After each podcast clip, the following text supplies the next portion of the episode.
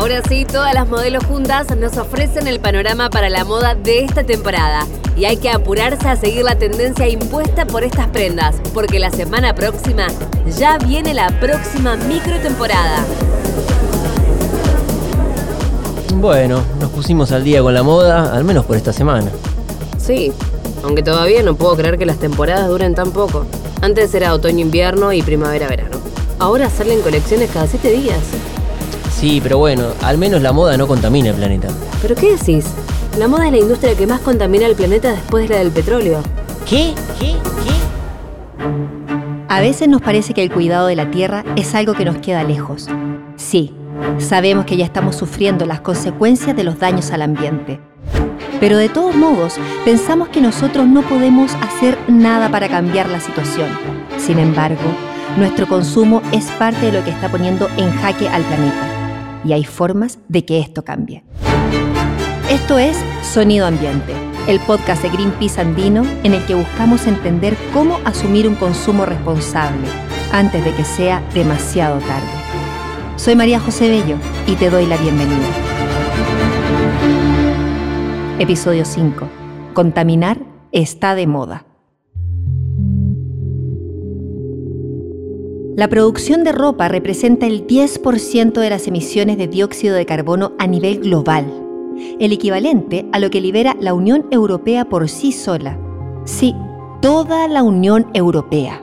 Las grandes cadenas de moda están atascadas en lo que desde Greenpeace denominamos falsas soluciones. Es decir, son grandes cadenas de fast fashion o moda rápida que se dedican a producir ingentes cantidades de ropa. Celia Ojeda Martínez, coordinadora de biodiversidad de Greenpeace España, plantea cuál es el principal problema que genera la industria de la moda en relación al ambiente, el fast fashion.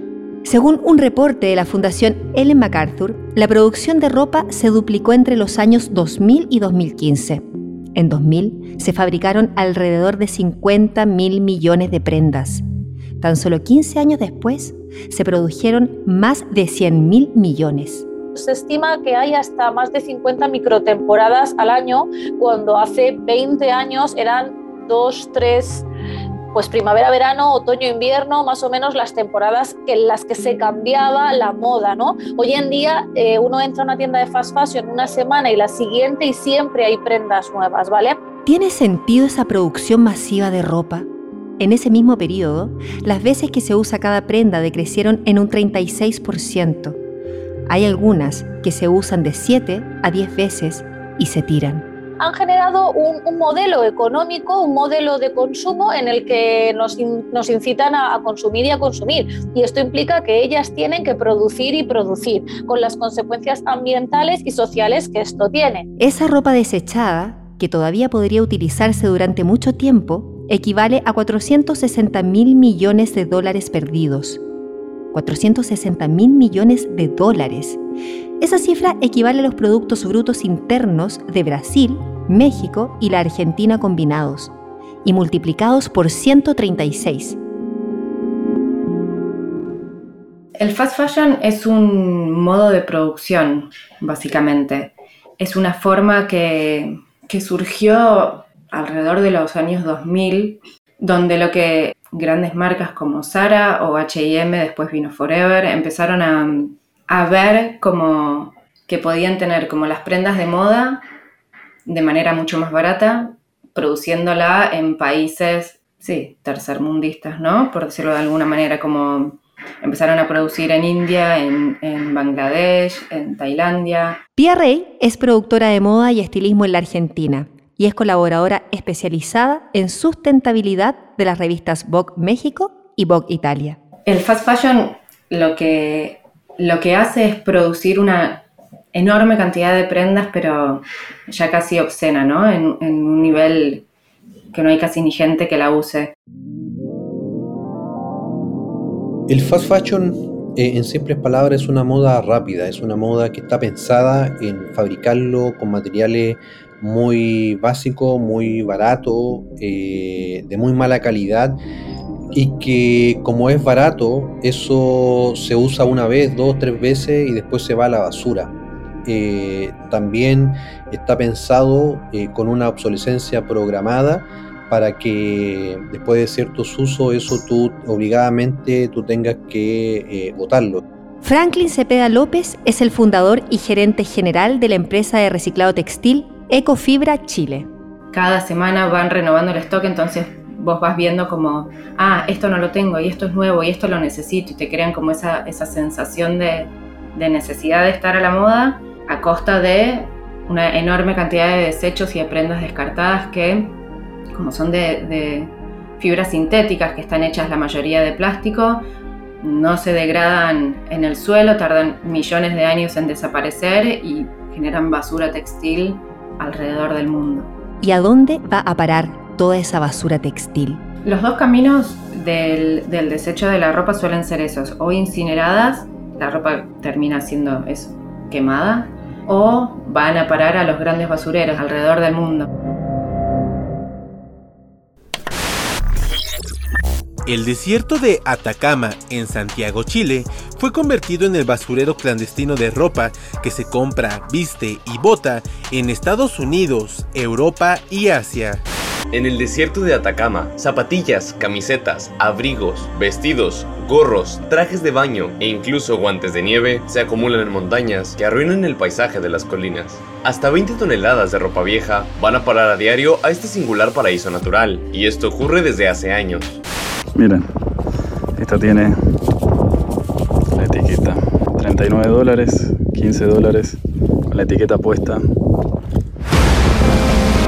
Mira, o sea, para el horizonte donde ves, hay ropa. Coloridas colinas que crecen a diario, a medida que unas 59.000 toneladas anuales entran por la zona franca del puerto de Iquique, a 1.800 kilómetros de Santiago. Chile es uno de los pocos países eh, en América, junto con Guatemala, que, permite el ingreso de, ropa usada, eh, pero también eh, se agrava aún más el problema ya que dentro de Chile existe un puerto y un, lugar una ciudad que es zona franca, que es libre de impuestos, que se llama Iquique, que es el puente perfecto para poder ingresar eh, mediante la importación desde Estados Unidos, Canadá, Europa y últimamente también de Asia, de ropa de segunda mano, pagando mucho menos impuestos y, también para eh, poder venderlo al principal cliente, al principal país que es Bolivia de contrabando, ya que Bolivia no permite el ingreso de ropa usada en el informe que ya mencionamos de la Fundación Ellen MacArthur, se estima que alrededor del 73% de la ropa producida anualmente termina incinerada o en basureros. Ecofibra, la empresa que Franklin creó hace 8 años en la zona de Alto Hospicio, en la provincia de Iquique, transforma los residuos textiles generados por la importación de ropa usada en un aislante térmico para la construcción de viviendas. Así, no solo reduce la basura, sino que ayuda a disminuir el consumo de energía, tanto de calefacción como de aire acondicionado o ventilación. Pero ese esfuerzo solo no alcanza. Estamos hablando que según números de, expertos de, aduana indican que al año ingresan entre 50.000 toneladas hasta 70.000 toneladas de ropa usada, de las cuales alrededor de 39.000 toneladas se generan eh, o, se convierten en residuos textiles. Eh, se hizo un estudio hace poco eh, y en el vertedero que está acá en la zona de Alto Hospicio, que es el segundo más grande del mundo, existen alrededor de 100.000 toneladas de residuos textiles que están en la superficie y, también hay un resto que también está enterrada, producto de los incendios que, han, que, se han sucedido en esa, en esa zona. Franklin enumera las formas en las que la basura textil contamina el ambiente. Y acá existe la contaminación primero por la emisión de material particulado por la quema de la, ropa para poder reducir estos espacios de, basura textil. Hay una contaminación descendente que es producto de, que este, esta ropa viene con químicos y esto va contaminando los suelos hasta llegar a, las napas subterráneas del desierto más árido del mundo. y esa es el agua que nosotros consumimos acá dentro de la, de la zona. Y por último también que, que, también se ha comprobado por la universidad de acá local, es que esto, esta ropa eh, y con el viento y que está esto a la intemperie en el desierto, eh, genera un microplástico y que esto llega al mar. Eh, este vertedero está muy cerca del, del, también del mar en la, en, en la montaña eh, y estos microplásticos llegan al mar y los peces se los comen y ahí empieza el ciclo de que después el, ser humano igual se vuelve a comer a, a, estos pescados. Como en varios de los episodios de Sonido Ambiente, la contaminación del plástico hace su aparición. Y una vez más vamos a recordártelo. Se estima que los seres humanos estamos consumiendo el plástico equivalente a una tarjeta de crédito por semana la mayor contaminación hoy tiene que ver con el plástico y con, los microplásticos que, se producen en, la descomposición de estas prendas. Al ser como procesos tan baratos o, lo que se busca es como economizar al máximo como el costo, eh, también los tintes que se usan para teñir esas, esas prendas suelen contener eh, ingredientes tóxicos, tóxicos para nosotros y tóxicos para el medio ambiente en general. Por estas razones, Franklin plantea una discusión sobre el dato de cuál es la industria más contaminante. A veces cuando recitan que el petróleo es la primera industria más contaminante del planeta, en algunos países no lo es. Y, y, para nosotros, en Chile, la industria textil es la primera industria más contaminante de nuestro país. Nuestra zona es el principal residuo que se genere que está contaminando eh, drásticamente eh, nuestro entorno, nuestra ciudad, nuestro desierto, que antes ahí en ese mismo lugar florecían eh, flores espectaculares, único, casi único en el mundo, donde en el desierto que se le, se le llamaba el desierto florido, ahora florecen, pero florece ropa y se le llama el desierto vestido. Lo esperaste todo el año y ya está por llegar. Este Black Friday no te pierdas ninguna oferta y vestite como vos querés. Y más barato que nunca. Quizás no necesites tanta ropa y hasta no encuentres el tiempo para usarla. Pero qué linda se ve en tu closet, ¿no? Y si tenés demasiada, tráela a la tienda que nosotros la reciclamos o algo parecido. ¿Te preocupa el ambiente? No deberías. Fabricar una camisa de algodón apenas consume 2.900 litros de agua Tampoco es para tanto el asunto de los mares, que son unos químicos más o menos, y 500.000 toneladas de microplástico por lavar la ropa no parece tanto. Si vos te vestís como querés, y eso es lo que importa. ¿Ah, no? ¿Cómo se puede seguir adelante con una industria en la que a cada minuto se desechan o se incineran más de dos toneladas y media de ropa? Celia nos cuenta cuáles han sido las estrategias si así se puede llamarlas, que han tomado últimamente las tiendas del fast fashion. Y por tanto, pues claro, han decidido dar algunos pasos. Pero estos pasos son falsas soluciones, porque ¿qué han hecho? Pues por ejemplo, en algunos casos, y sin citar nombres, pues te, invitan a reciclar en su propia tienda, ¿no? Entonces, pero tú como consumidora vas a reciclar en su propia tienda, pero te dan un agradable bono para que vuelvas a consumir moda insostenible, fast fashion, en su propia tienda sin saber muy bien qué pasa con ese producto que tú has depositado en un contenedor de reciclaje.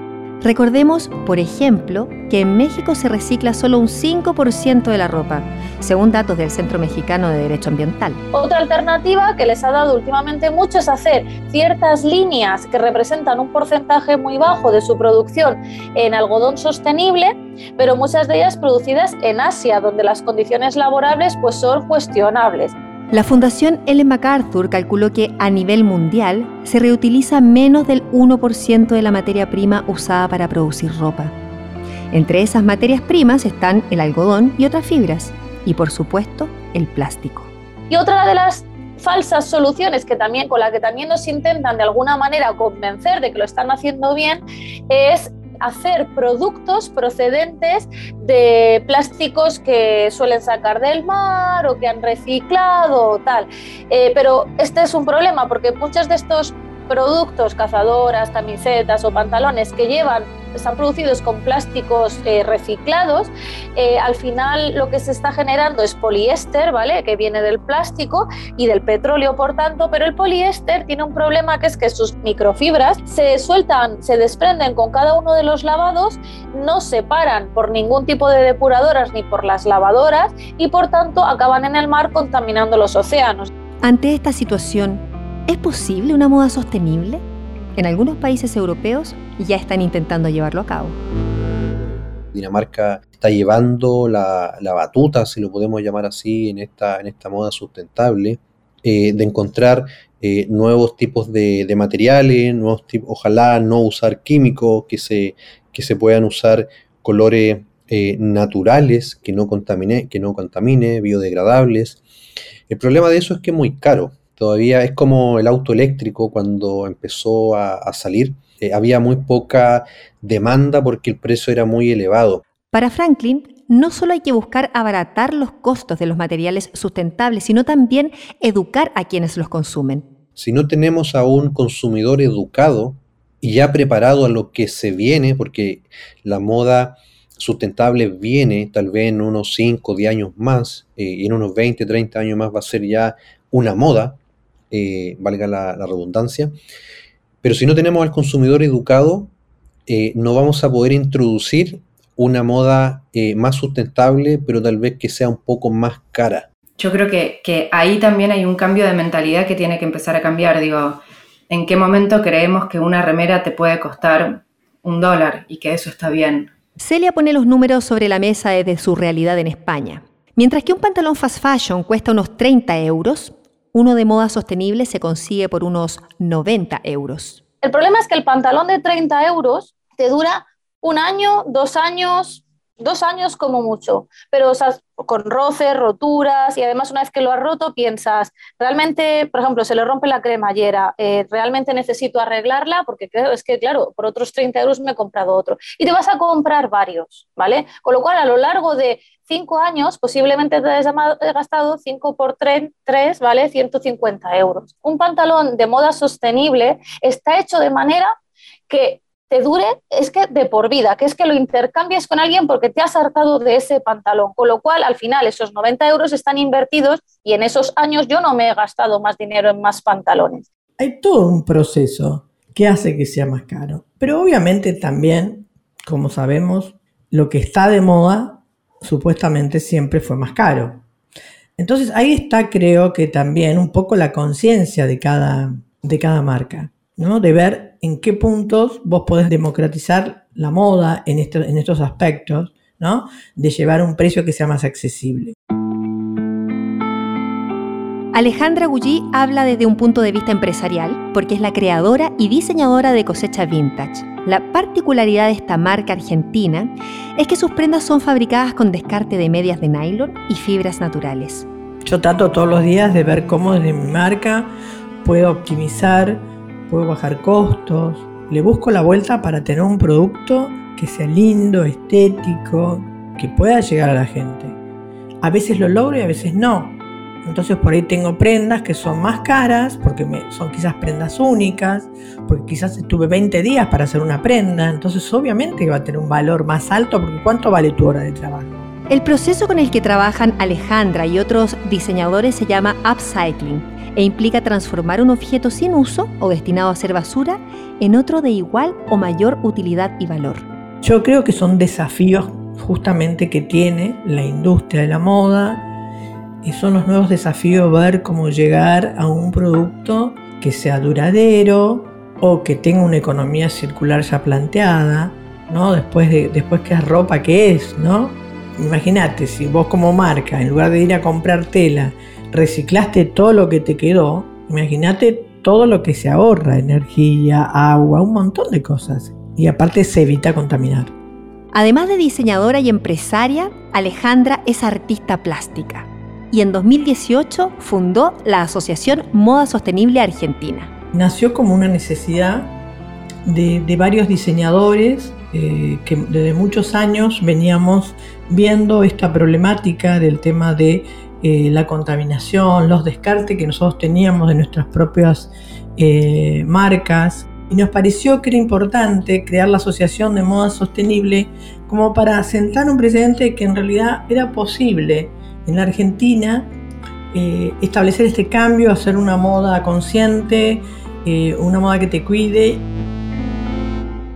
Antes, Franklin hablaba de la moda sustentable en Dinamarca, un país con una realidad muy distinta a la de Latinoamérica. En BTT, 2.000 personas trabajan incansablemente para ayudar a las compañías a sacar valor de la basura. Nuestro enfoque es ayudar a las empresas a desarrollar innovaciones y ayudar a la sociedad con los retos que está teniendo. Un ejemplo, aquí transformamos la basura en gas y luego en químicos. Tenemos también reciclaje textil donde usamos tus jeans antiguos para sacar más fibra y así reciclar. Pero Dinamarca queda muy lejos. Entonces, cabe preguntarse si se puede hacer moda sustentable en América Latina. Sí, se puede hacer moda sostenible. En países latinoamericanos lo que sí hay es como una especie de limitación, ¿no? Cada país tiene, tiene diferentes recursos. Me parece que el gran valor de los diseñadores eh, sustentables o sostenibles de, de Latinoamérica en general es la capacidad de adaptarse a los recursos que tienen, ¿no?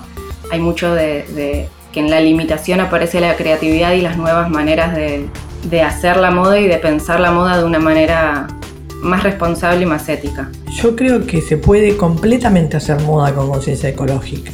Un diseñador, una marca no puede armar una marca nueva sin pensar cómo tener un costado no sostenible porque a veces es difícil lograr todo, pero tener conciencia. Entonces, Claro que es posible, porque vos tratás dentro de, en toda tu cadena de valor, que en todos esos pasitos haya un cuidado hacia cada cosa, ¿no? Y a la larga, lo que dice la moda sostenible con la que yo he conversado mucho es que ellos lo que no quieren es volverte a ver. Quieren que te compres una prenda y que no vuelvas hasta dentro de 15 años. Y si es posible, que vuelvas a repararla, no a comprarte una nueva. Es decir, su filosofía es distinta. Su filosofía es la de proteger, la de ayudar, la de colaborar y la de conservar el planeta. Por lo tanto, al final puede que nuestro primer vistazo sea, sí, son más caros, pero tenemos que indagar mucho más allá y pensar que a lo mejor a la larga ese precio nos sale más barato y sobre todo ayuda al planeta. Creo que el gran problema hoy en día en Argentina, en Latinoamérica y en general en el mundo, ¿no? Es de qué manera podemos empezar a democratizar la moda sustentable. Porque que 10 personas se vistan con algodón orgánico tampoco va a cambiar el mundo y tampoco va a cambiar el sistema que estamos, que estamos viviendo, ¿no?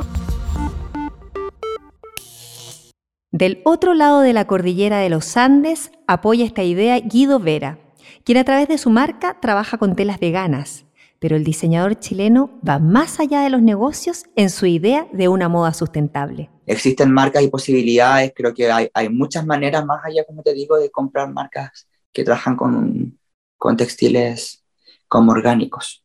Creo que esa no es la única forma, ¿sabes? Como que la, la primera forma encuentro yo es el intercambio incluso, como con, la, con los amigos, con tu círculo más cercano. De repente, yo soy muy de repente que veo mis cosas y digo, ya, ya me lo voy a poner y se va pasando con amigos y así creo que finalmente de a poco se van haciendo los hábitos y eventualmente estas marcas que trabajan, estas marcas, digamos, estos textiles más orgánicos, sustentables, eventualmente se convierten en una inversión para el ciudadano común. Guido nos dio una pauta a quienes queremos vestirnos de manera sustentable. Y Celia nos aporta algunas más. Lo primero que yo haría para vestirme de manera sostenible es eh, usar lo que ya tengo en mi armario lo máximo posible, porque alargando la vida útil de las prendas que ya tenemos en nuestro armario, estamos eh, disminuyendo la contaminación que se ejerce a la hora de producirlas. Lo siguiente que haría es, si realmente necesito algo, eh, me lo compro, ¿vale? Si realmente tengo esa necesidad de comprarlo porque se ha roto. Y esta compra la haría en un lugar de segunda mano o bien intercambiaría con alguien una prenda, ¿no? O eh, la repararía, que sería otra opción, ¿no? Como de medio compra, ¿no? Y si ya nadie la tiene, no encuentro una segunda mano, no hay opción posible de reparar esta prenda, eh, lo que haría sería buscar esas marcas que producen de manera sostenible y que además me garantizan que esta producción es sostenible eh, medioambientalmente y socialmente y lo compraría. Estamos inmersos en un mundo donde el consumo y el marketing y todas las estrategias te llevan a querer tener lo último o querer tener eso, las cosas del momento.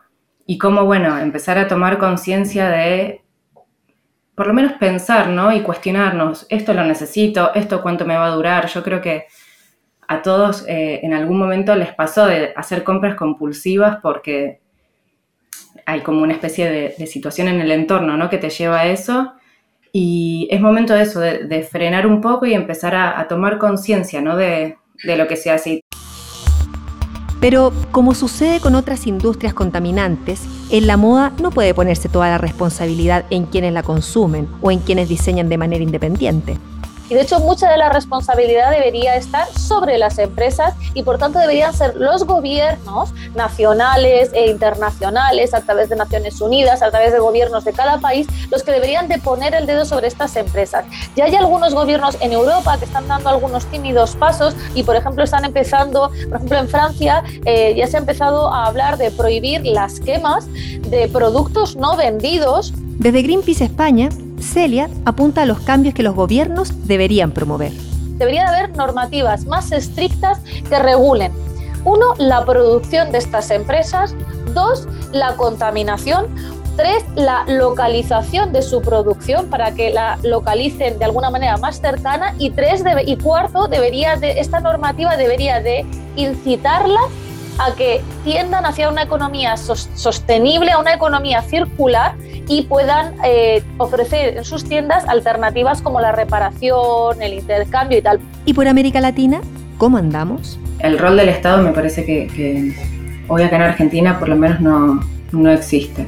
Yo creo que no hay ni apoyo, ni regulación, ni, ni ayuda, ni intención siquiera de empezar a generar como nuevas industrias el Centro Mexicano de Derecho Ambiental denunció que en su país la ineficiencia en el uso de los recursos económicos y naturales no es ni controlada ni sancionada.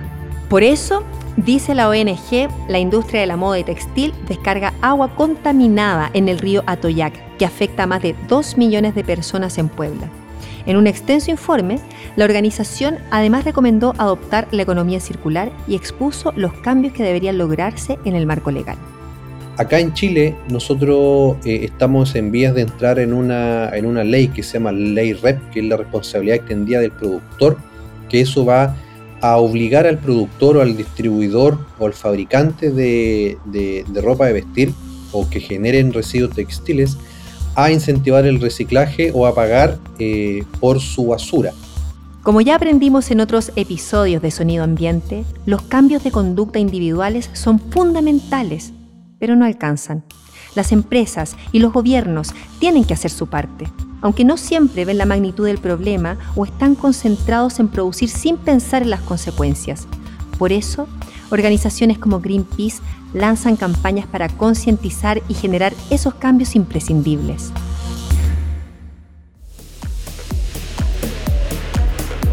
Te lo digo en serio, la moda es la industria que más contamina el planeta después de la del petróleo. No, ¿en serio me decís? No, no lo puedo creer. Yo tampoco, pero aprendí mucho de distintas campañas, como una de Greenpeace.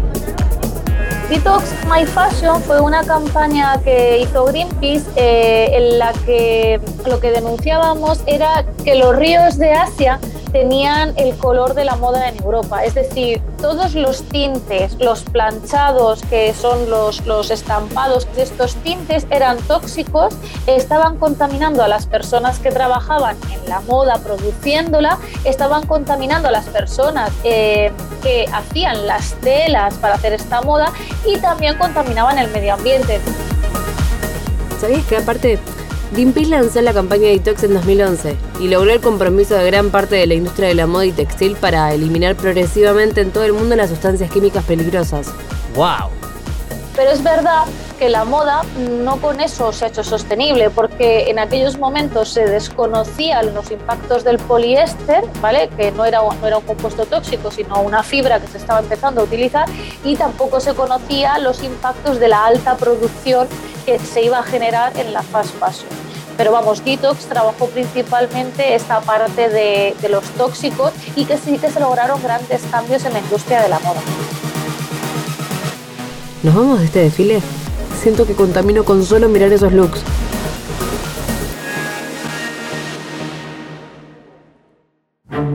Desde Greenpeace Andino te invitamos a repensar tu forma de seguir la moda, a tomar acción y a exigirle a las empresas y a los gobiernos que hagan los cambios necesarios para dejar de maltratar al ambiente. Pongamos de moda cuidar al planeta. Sonido Ambiente es un podcast original de Greenpeace, producido en colaboración con Posta. Agradecemos especialmente a Magali Schwartzman por haberle prestado su voz a varios de los personajes que aparecieron en este episodio. Por Greenpeace, líder de proyecto, Soledad Ramírez. Producción, Mariana Sturniolo. Redes, Mara Bustamante y Matías Romagosa. Comunicación, Florencia Rodríguez.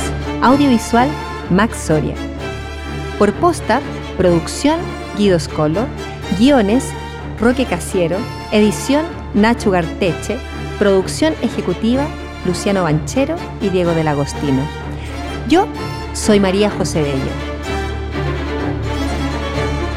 Para saber más de Greenpeace y enterarte de las últimas novedades, síguenos en nuestras redes sociales. Este podcast es posible gracias al aporte de los socios y las socias de Greenpeace que colaboran con cada causa ambiental. Sonido Ambiente. Continúa en el próximo episodio. Escúchalo en Spotify o en tu plataforma de podcast favorita. Hasta la próxima.